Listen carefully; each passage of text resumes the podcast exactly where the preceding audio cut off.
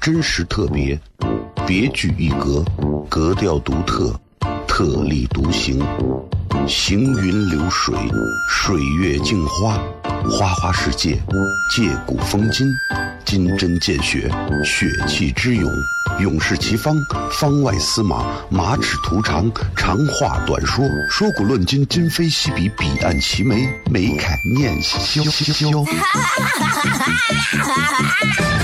FM 一零一点一，陕西秦腔广播，周一到周五每晚十九点，笑声雷雨，好好听听。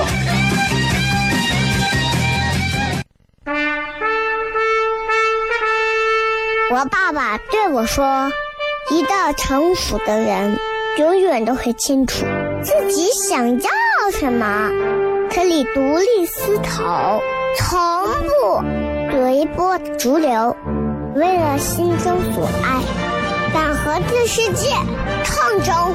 更重要的是，不管变换多少身份和环境，永远都要做自己。”笑声雷雨，这就是我爸爸，没办法，就这么拽。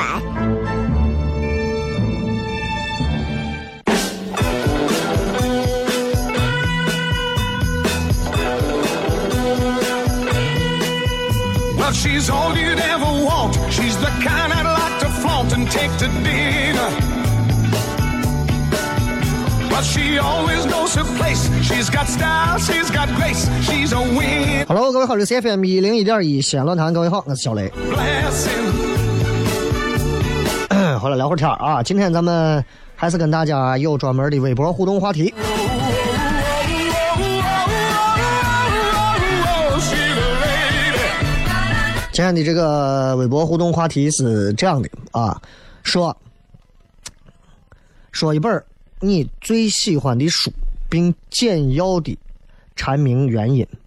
推荐一本啊，你特别喜欢的书，并简要的阐明原因。想一想啊，喜欢哪本书啊？啊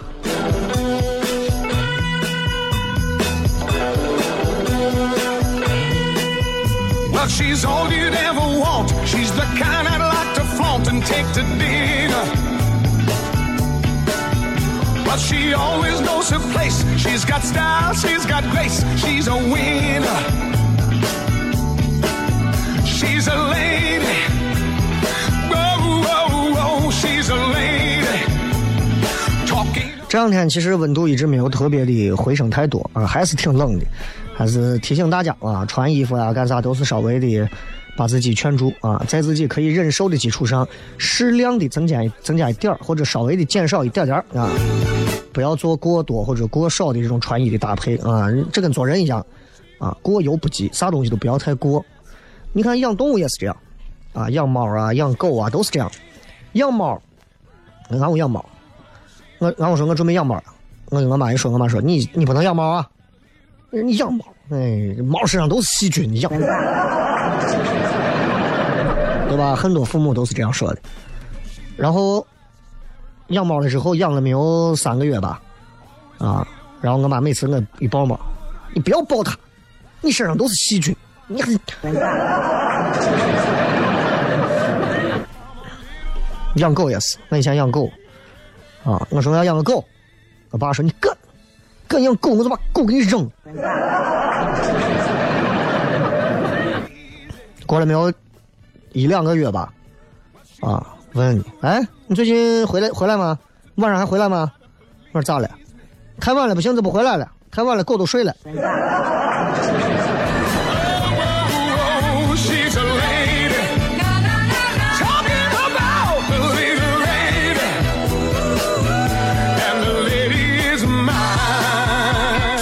所以啊，这个真的啊，我跟你说，很多东西的这个真的是在事儿上见分晓啊。你你你谁说我就爱狗爱猫啊？你未必往后看。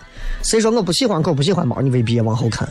同样啊，说了狗猫，再说娃娃也是这样，对吧？你说你家里有个娃，俺屋有个闺女，四岁多，啊，早上给闺女收拾要送去幼儿园嘛。你也知道，就是西安这风大，越靠南边风越大，啊，哎呀，我媳妇儿下来就开始收拾，我还在这睡。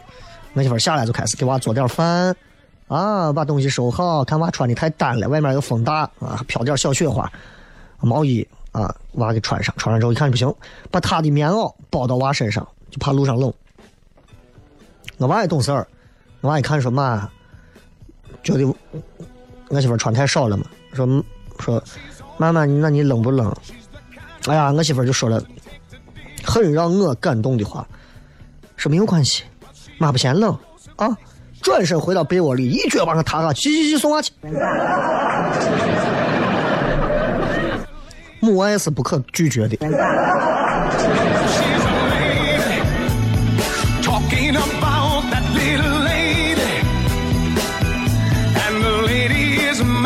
所以你想啊，真真的啊，哎呀，咱们说回来今天的这个互动话题啊，今天说的是推荐一本书，然后并且说明。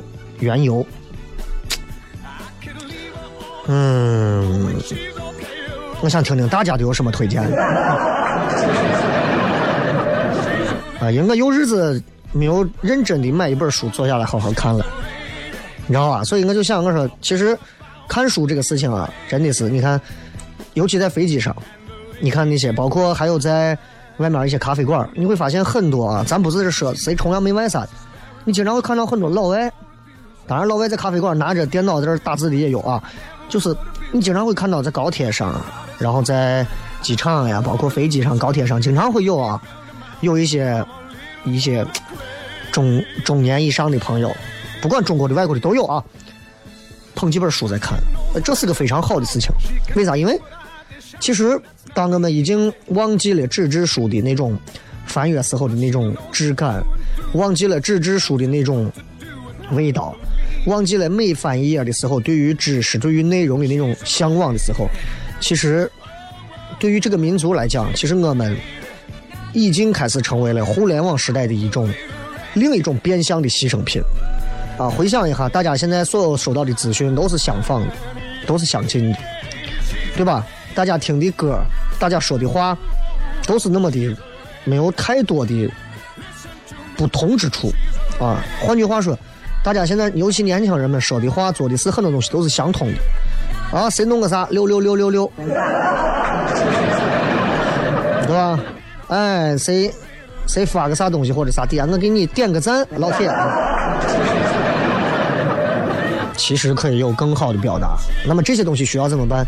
需要读书，需要学校也好，家庭也好，需要每个人自觉也好，需要这个社会也好，去让更多的朋友爱上读书，坐下读书。安静的读书，父母带着孩子也是，啊，你看很多的孩子啊，在那玩儿，啊，在公共的游乐场玩儿，然后家长坐到旁边就玩手机，包括我。回想一下，就觉得这不是个好事情，啊，不是个好事情。你经常在高铁上，我那天回来从北京回来的高铁上，就见一个老外带着娃，一人读一本书，娃读一本小的童话书，他读一本大的书，就是你看这个东西真的是。父母的这种以身作则啊，真的很明显。很多家长说：“我娃在家就是玩手机，就是看电视，不给看就哭。”你自己把口开成这个样子了，那你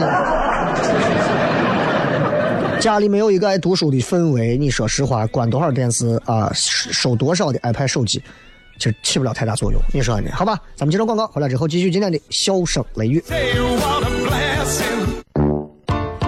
真实特别，别具一格，格调独特。特立独行，行云流水，水月镜花，花花世界，借古风今，金针见血，血气之勇，勇士齐方，方外司马，马齿图长，长话短说，说古论今，今非昔比，彼岸齐眉，眉开眼笑。FM 一零五点一，陕西秦腔广播，周一到周五每晚十九点。箫声雷雨，好好听听。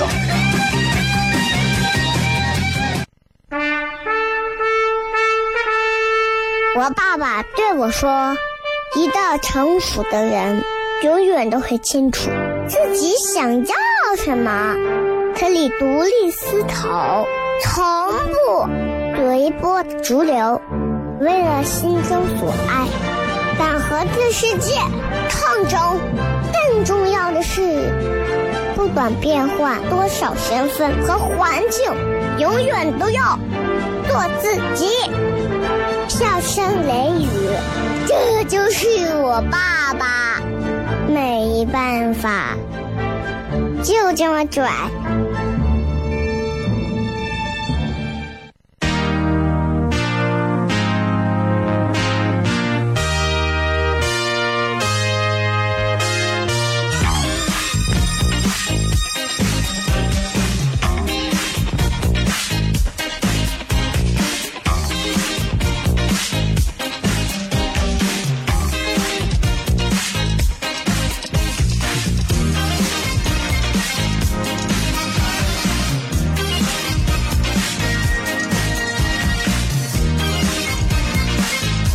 欢迎各位继续回来，笑声雷雨，各位好，我是小雷。最近呢，在尝试了解一些娱乐圈的事情，然后也就发现，因为现在你看抖音上各种啊，你会发现娱乐圈的明星们现在一个个的该老的老去，年轻这一茬上来的，说实话啊，我觉得都也是反映了这个时代啊，我觉得有一些扭曲才能生产出现在有一些这样的明星啊，跟过去八九十年代相比的那些香港的那些，差的真的我觉得差挺多的。差挺多的，所以我说这个东西值得好好的聊一下。成龙嗯出了自传，最近啊说说自己年轻的时候啊渣男啊女朋友多，同时还劈腿几个女的，女朋友当中呢，结果只有林凤娇怀孕了。成龙就说那你就生了吧，但是又拒绝承认啊这个媳妇存在，结婚了就跟没结婚一样，还在外头玩。当时房祖名也小嘛，也没有经过什么父爱，本来还想着说去学校接他，结果发现娃都不在小学了，以为被绑架了，结果一问啊，已经上中学了。啊！而且这一回的自传，他还自己说的，说他把房祖名小的时候直接拎起来摔到沙发上，这些事情都有。成龙就说我在对待女人和孩子的问题上，我就是个混蛋。话说回来，你说成龙是不是一个很敬业的演员？真的，我觉得配得上叫华人之光，很厉害了。世界多少国家的人们了解中国，要通过成龙的电影，这真的让人佩服啊！非常敬业。去年那个英伦对决，成龙说实话已经六十了嘛，六张把的人了，还是有水准的，还是有水准的。你不要看啊，那动作啥还是到位的，当然跟年轻比不了啊。他在英伦对决里头演的就是一个女儿。被汽车炸弹给袭击了之后，要替女儿报仇这个事情。但是呢，他的自传里头你会发现，完全没有提所有人都瞩目的另外的一个女儿，叫吴卓林那个女儿，就是吴绮莉的那个怀孕的事儿。当时他不说嘛，哎，我犯了天下男人都会犯的错啊，或者啥？我说我，嘿，他都是都是男人犯的错，那我咋？对吧？到了六十岁，那确实也是任性啊！你说不认女儿就不认女儿。到六十岁出自传也是不认。他五四年生，已经六十四了，一生一世也就两个孩子，那就是不认，对吧？那成龙有他的道理，但是公众有公众的评估，对吧？再说了，最近闹得还比较凶，有这么一个非常著名的女人，马蓉，啊，这个女人。虽然说判决生效了，两边还还在撕扯各种事情。马蓉说：“我探视孩子被拒绝了，啊，说还吹我。”王宝强说：“我我我没有吹他，他他带剪刀来的，对吧？”但是令人意外的是，这个事当中已经有不少人已经王宝强的支持声音，你就感觉没有以前那么强烈了，啊。两年后，现在公众的情绪都变了，很多人来扒一些王宝强、马蓉这些娱乐圈的事儿之后啊，就会觉得各种，包括对孩子，其实都是一些噩梦的东西啊。当然，所以我都在想，我说，不管是家事儿，还是两个人之间的事儿，最后带上孩子这个恶果，名人的婚变互相揭丑，那媒体最高兴了，揭来揭去谁也没有赢家，都是输家。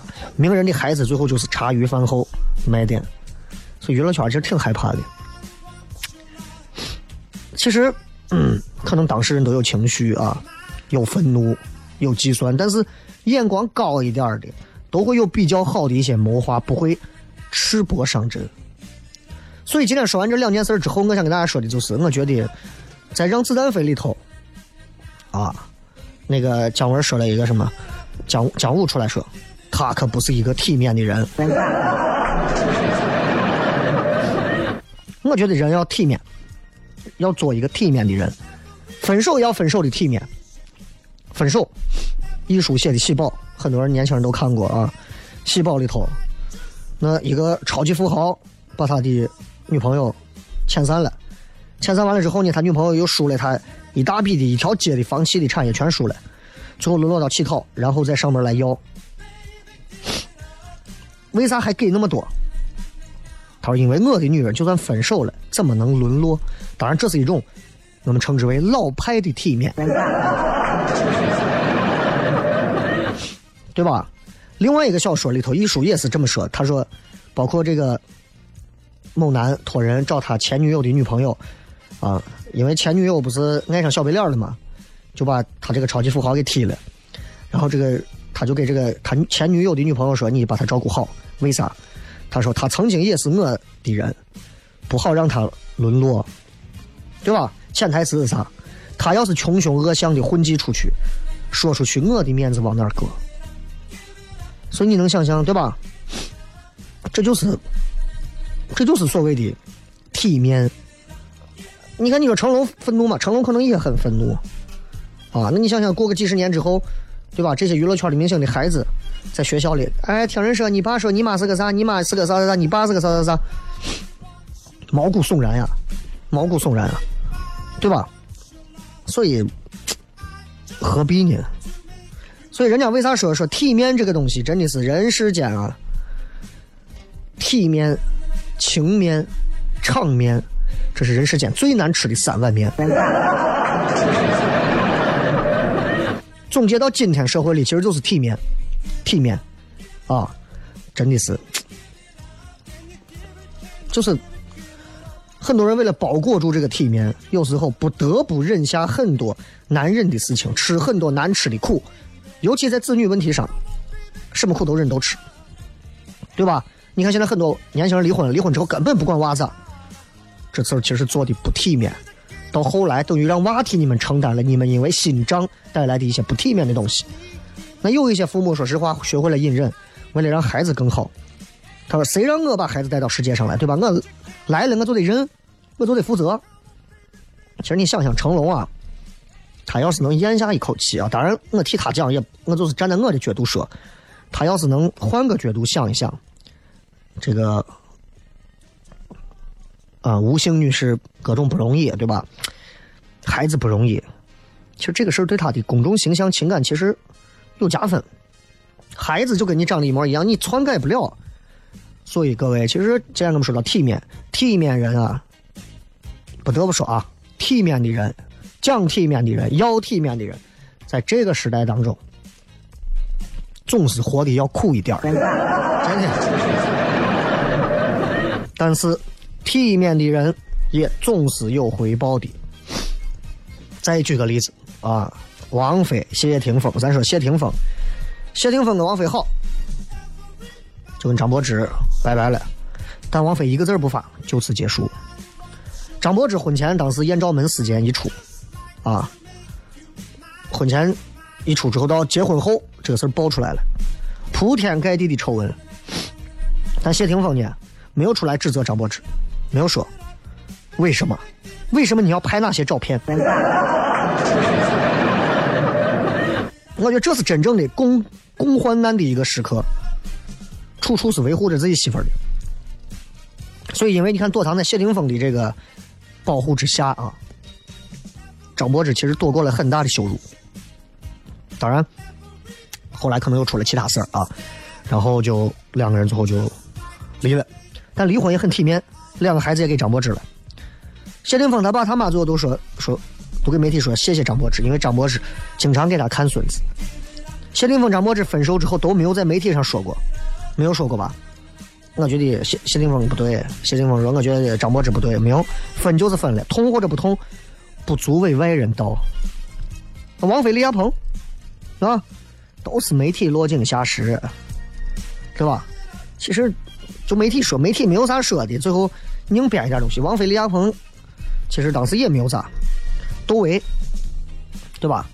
这么猛的一个火爆脾气的一个歌手啊，发飙了，把《新京报》记者的车直接点了。他没有对他的前妻非议一个字。你想想，要是以窦唯的才华文笔，又是前夫又有孩子，他要想弄出一大桶的粪泼王菲身上，太容易了。但问题是，很多人说窦唯叫窦仙儿啊，不管是不是高估还是神话了，很多人会觉得这个人男人很很闷啊，就觉得他不会这样。窦唯哪怕现在在街在街上，很多人说落魄呀，啊，那也是音乐界忽视不了的一个所谓扫地僧啊。对不对？所以王菲牛就牛在一点，那必须要佩服了。她爱过的男人都是体面人，不管钱多钱少，都是要脸的。说实话啊，各位妹子们，你们找的男人有多少，在你们要分手啊，或者要谈一些呃要分崩瓦解的关系之前，他能够体面，而不是做到我给你鱼死网破啊，而不是给你。对吧？你有男朋友，他也想办法要要撬，然后各种给你撒泼打混的那种。所以你看，窦唯和王菲的孩子就是越活越体面，就率性而为；李亚鹏和王菲的孩子也是越活越体面，对吧？所以我觉得，不管怎么秀恩爱，分的时候你才能看出感情和人品。不管人家有啥故事，外人再怎么窥探，人家是一家人，不会让你笑话。这就是我们所说的体面。接着广告，回来再片。真实特别，别具一格，格调独特，特立独行，行云流水，水月镜花，花花世界，借古风今，金针见血，血气之勇，勇士齐方，方外司马，马齿徒长，长话短说，说古论今，今非昔比，彼岸齐眉，眉开眼笑笑。FM 一零一点一陕西秦腔广播，周一到周五每晚十九点，笑声雷雨，好好听听。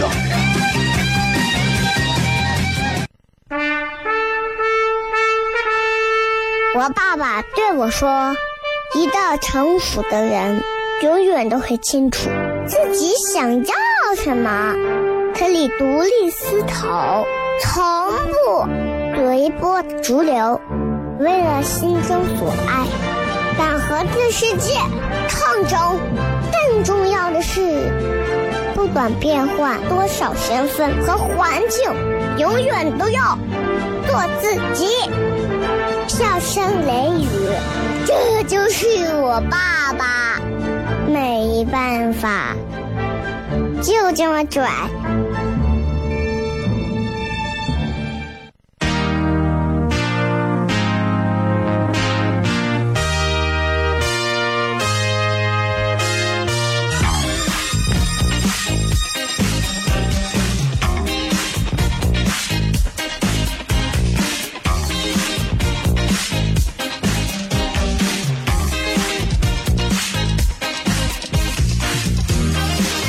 欢迎各位继续回来，笑声雷雨，各位好，我是小雷，聊一聊这个，现在说体面啊，嗯，的的确确啊，我不知道大家赞不赞同我这个观点啊。其实从感情当中最能看出来，这是不是一个体面的人。当然，体面包含在方方面面。一个人活的体不体面，不是单纯说你分手的时候啊，对方给你劈腿了，你也不骂人家，也不打人家，也不说说啥，然后就觉得嗯，他走就走呗，因为我是个体面的人，那这是瓜子，知道吧？对吧？所以你看当时那个杨绛老先生，当时在他百岁感言里头，当时说过这么一个话啊，说我们曾经如此渴望命运的波澜，到最后才发现，人生最曼妙的风景，竟然是内心的淡定和从容。我们曾如此期盼外界的认可，到最后才知道世界是自己的，和他人毫无关系。各位，不是每个人都能到杨先生这种境界，才能顿悟到这些话的体面。那么，希望每个人都能、都能、都能向往啊，都向往，都能达到。真的能达到吗？未必。换句话说，不是所有人了解啥叫体面，啥叫体面？一穿的体体面面，小伙长得体体面面，那是很面上的。哎呀，小伙穿的啊，AJ 十二，哎呀，帅的啊，鞋一脱袜子烂个洞，那算不算体面呢？对吧？所以其实体面不是所有人都能够感受到和通透的。意思就是，世界上你其实你看最高的生活道理，都隐藏在最细节的生活里头。所谓挑水砍柴，无非妙道，就是这样。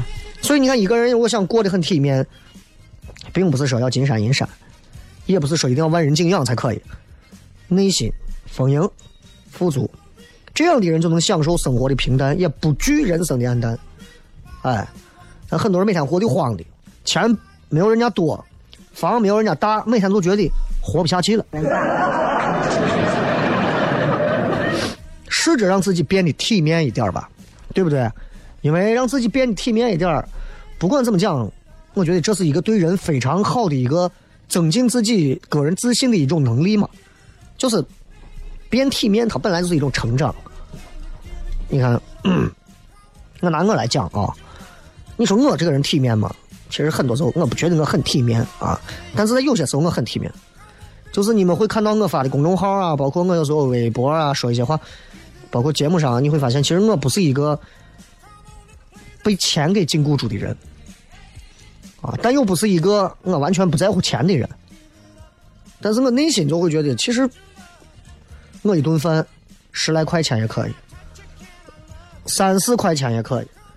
我不是在乎追求那种啊要咋咋咋的，但是朋友在一块见面了，花个几百块钱喝咖啡，我也一点都不会眨眼睛。就是成长这种东西啊，其实从体面我们来讲，其实我觉得是有这么几点啊，简单跟大家非常呃非常露怯的跟大家分析一下有些话。首先，我觉得就是一个人如果体面，他肯定是要做好一些身边的小事儿。你看这个人行不行，成不成事？真的看他做的小事儿，啊！日本有一个非常著名的一个生活达人松浦弥太郎，他当时这么说：“他说，成功的天赋就是做好每一件小事的习惯，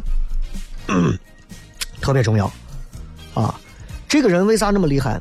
他就说他四十一岁开始人生第一份工作，担任一个马上要倒闭的生活手帖的主编。那会儿因为杂志很老气啊，没有人喜欢。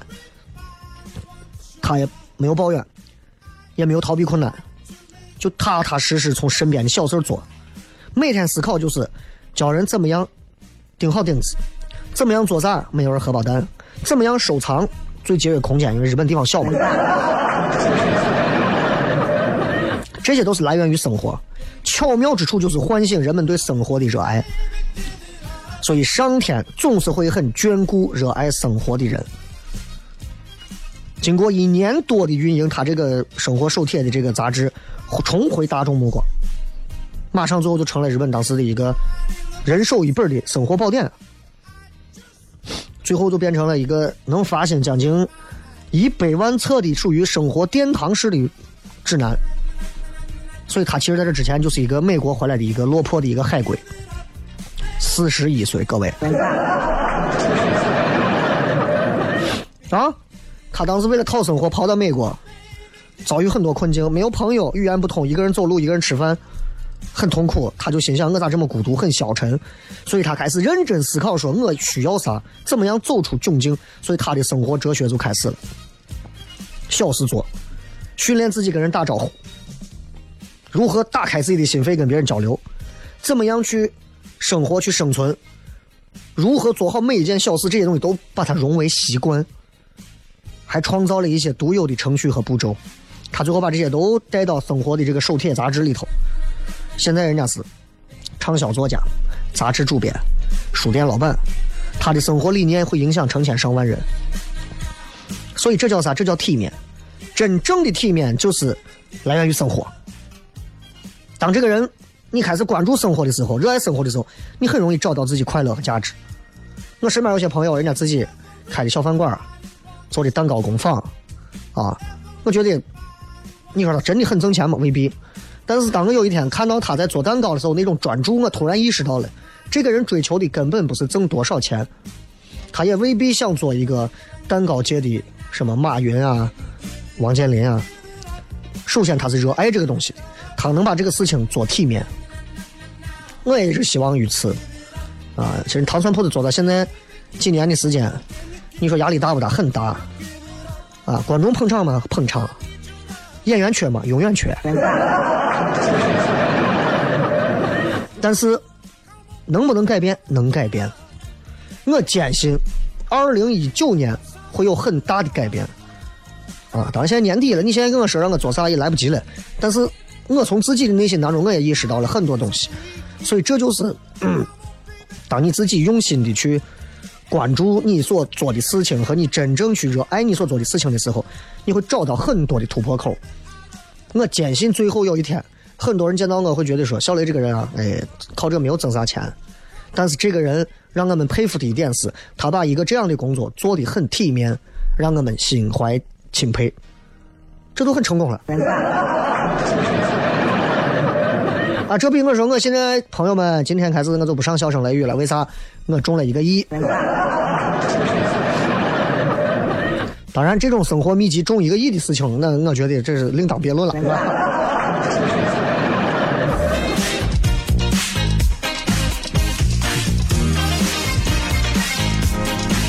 其实体面有很多种表达方式，还有说你不要跟别人比，真的不要比。中国人特别喜欢跟别人比较，特别喜欢跟别人比较，不要跟别人比较，没有没有任何可比的。你跟王思聪比，你都活不成了。你一辈子找了一个媳妇儿，还是通过七七大姑八大姨给你托了几个人介绍过来的，结果媳妇儿都长成那个样子。人家一个月谈的可能是你几辈子的女朋友。对吧？所以人比人气死人，这真的相信我啊！很多人跟别人比，你像那个俞敏洪，当时跟别人比啊，他进北大自卑的跟啥一样。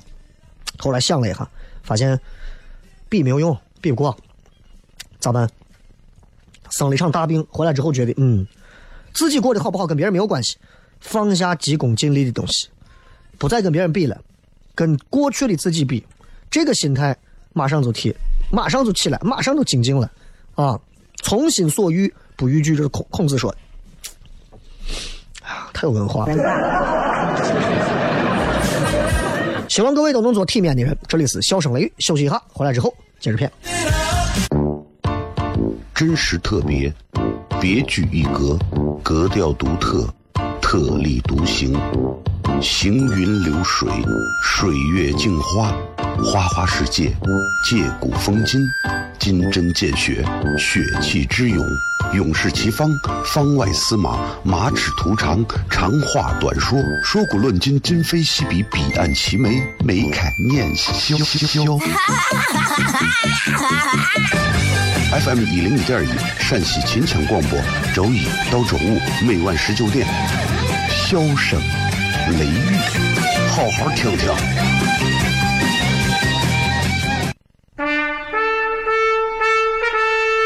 我爸爸对我说：“一个成熟的人，永远都会清楚自己想要什么，可以独立思考，从不随波逐流，为了心中所爱，敢和这世界抗争。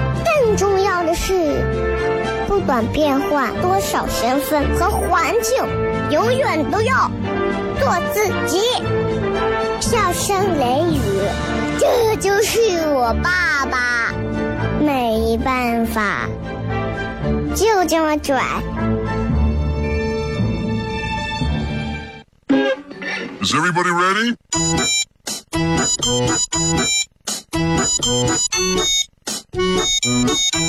Hello honey you look so sunny.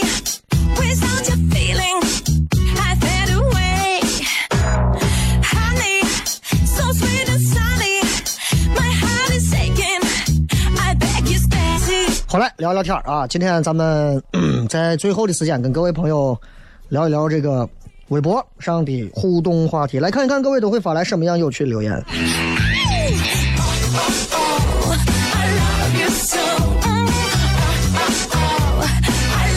今天我们说的是推荐一本你最喜欢的书，并且说明原因。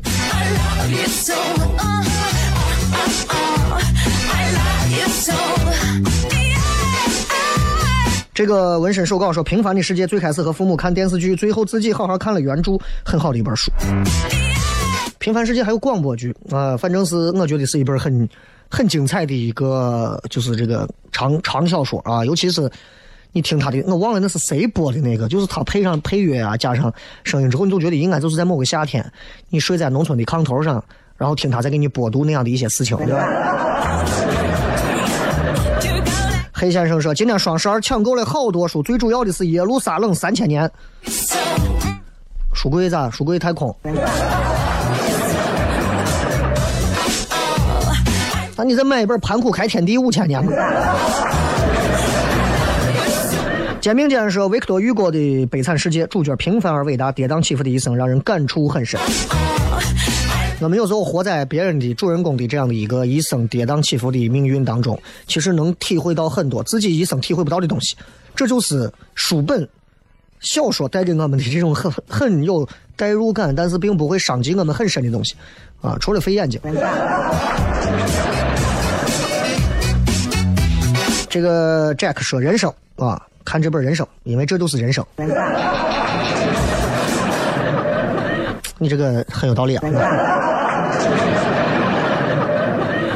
嗯，李德一说《鬼吹灯》《盗墓笔记》那会儿成黑成黑的看，跟我一样喜欢看这种放松的东西。东南西北说《金瓶梅》里有你猜，还是年轻。刘盘说李开复的《做最好的自己》对我影响很大，怎么这么大？放弃自己能够做好自己这个目标了。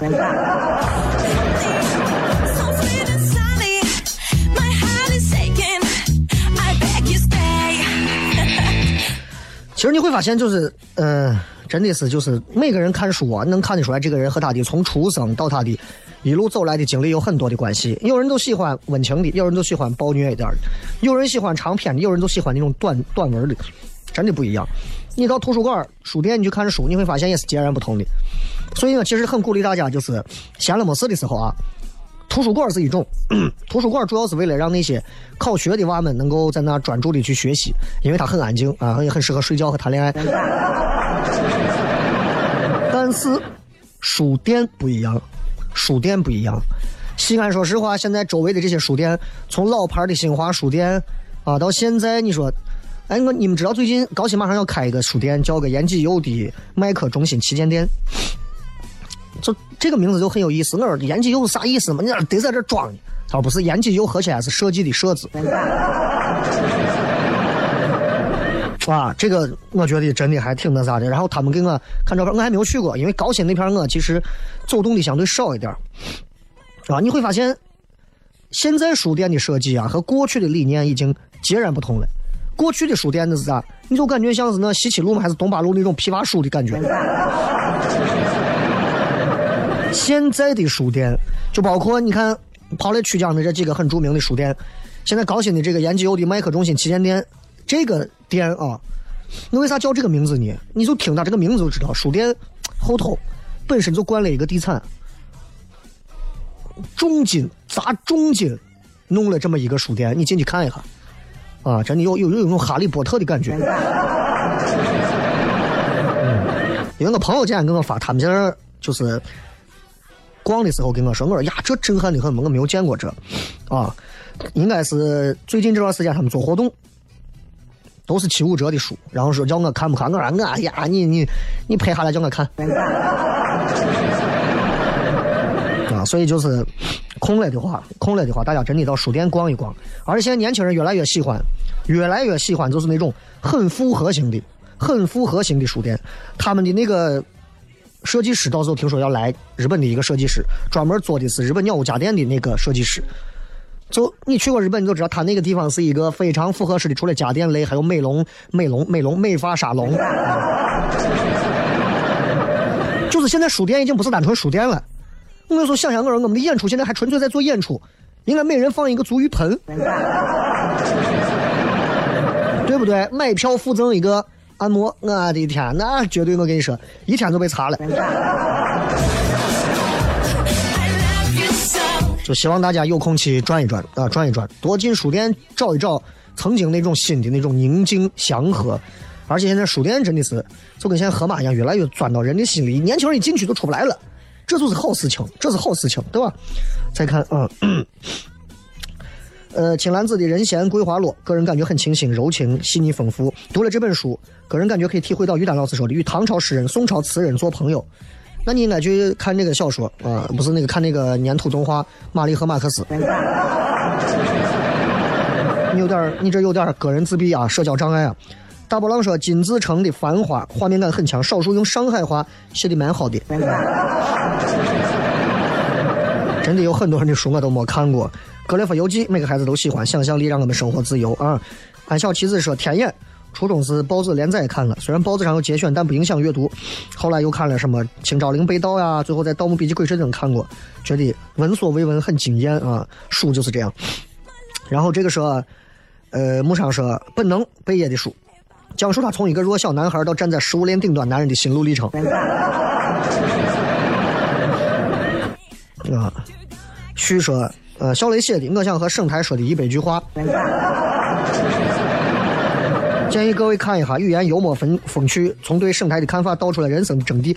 你再别闹了，你这我疯了我。我觉得省台挺好的，我没有一百一句都没有，就一句美。哎呀，很多朋友的啊，芒山子的《道德经》说中国古老的智慧都在里头，但是你要看不是白话文的，你可能会尴尬一点。这个说故事会，哎，这是一本奇书。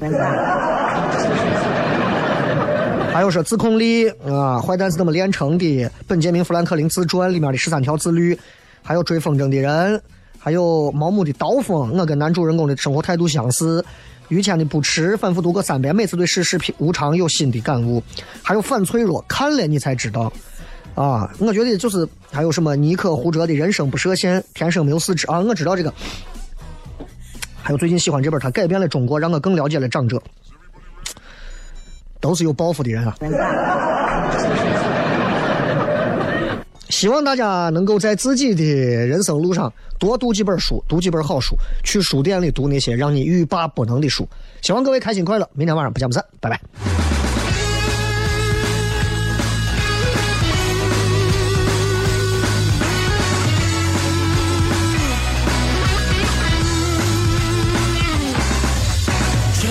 天的来临，悄悄地释出暧昧的气息，在百花齐放的季节里，你清晰脱俗的有故事意义，在天南星，高雅亮洁，好美丽，好美丽。初夏的来临，也溢出了俏皮的气息。熟悉充斥的季节里，你晶莹剔透的带着凉意。你在天南星，气质非凡，好活力，哦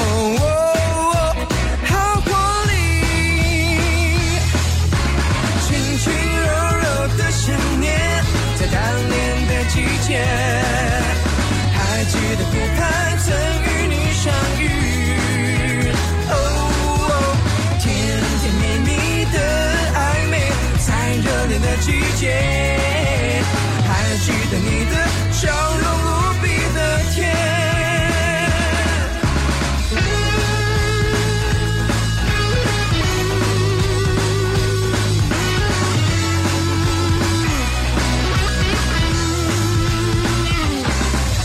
初夏的来临，也溢出了俏皮的气息。在暑气充斥的季节里，你晶莹剔透的带着凉意。你在天南星，气质非凡。